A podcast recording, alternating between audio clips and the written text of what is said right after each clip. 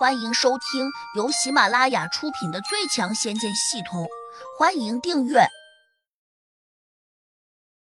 第六百一十七章，与世隔绝的地宫。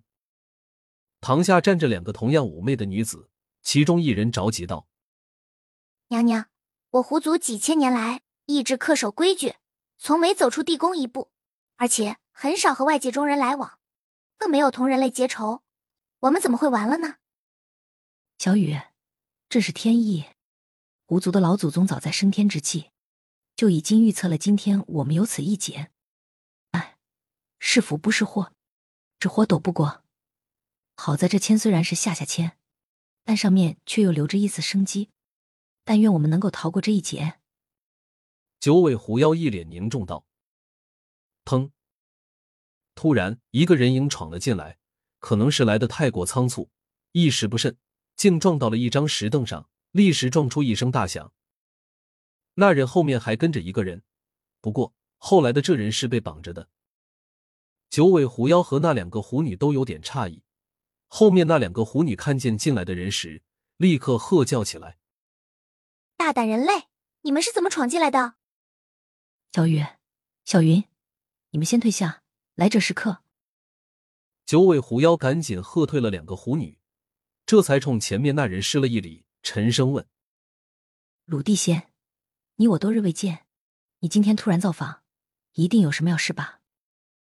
来人原来是鲁轩，他点点头，长长的吁了口气：“当然有事，幸亏我跑得快，不然肯定被那家伙给抓住了。”九尾狐妖惊讶的问：“鲁地仙，你得罪仙人了吗？”鲁轩摇头说。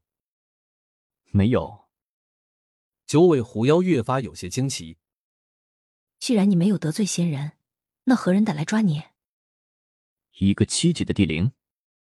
鲁轩转头又指了下被绑着的老头，说：“这私教江阁，是那个要抓我的那家伙的徒弟。”江阁冷笑道：“鲁地仙，你最好把我放了，否则我师傅找到这里，肯定饶不了你。”鲁轩哈哈大笑道：“就算你师傅能够找到这里，也绝对进不来。江哥，你别急着来威胁我，你应该想想自己的后事。”江哥哼了声：“我师傅上天入地，无所不能，岂会进不来？”鲁轩轻视道：“我不妨告诉你，这里是狐仙的地宫，历万年不毁，与世隔绝，哪怕是这一方的土地菩萨。”也未必能进来。九尾狐妖附和道：“他们不是不能进来，是不敢。我狐族的祖先早有规定，地宫之内，如果没有我们允许，外人绝技进不来。”江哥一听，顿时有点紧张，他心里还在叫苦：“难道师傅真的进不来吗？”鲁地仙，你把我弄糊涂了。九尾狐妖指着江哥说。这家伙的功力，差不多快升到第八级了，他怎么会认一个七级的地灵为师？那家伙叫胡杨，可不是一个普通的七级地灵，他诡计多端，加之身上藏着不少法宝，非常厉害。我稍微不慎，就着了他的道。江哥马上又神气十足起来，大声说：“鲁地仙，我刚才已经给师傅发了消息和定位。”他很快就会找到这里来。我师傅对我非常好，你要是敢害我，他一定会为我报仇的。你师傅再怎么牛叉，也找不到这里的。我师傅拿了洛仙石的搜寻宝镜，只要你还在这一界，他就能通过宝镜找到你。鲁轩心里一震，不禁有些恼怒，冲着江格便踢了一脚，恨恨道：“他能找到这里？”那又如何？他根本进不了这个封闭的地宫。不信，你可以问这位胡大姐。九尾妖狐不等江阁发问，便清清嗓子，先解释起来了。鲁地仙分析的极是，除非有厉害的传送阵法，否则外人根本进不了我这个地宫。江阁，我不妨告诉你，这地宫外面罩着一个九宫迷魂阵，哪怕是那种接近飞升的地仙。也无法突破这个阵法。更何况你师傅的功力一般。我师傅可以借用你的传送阵法过来呢。你可能不知道，我师傅是个不世出的阵法高手。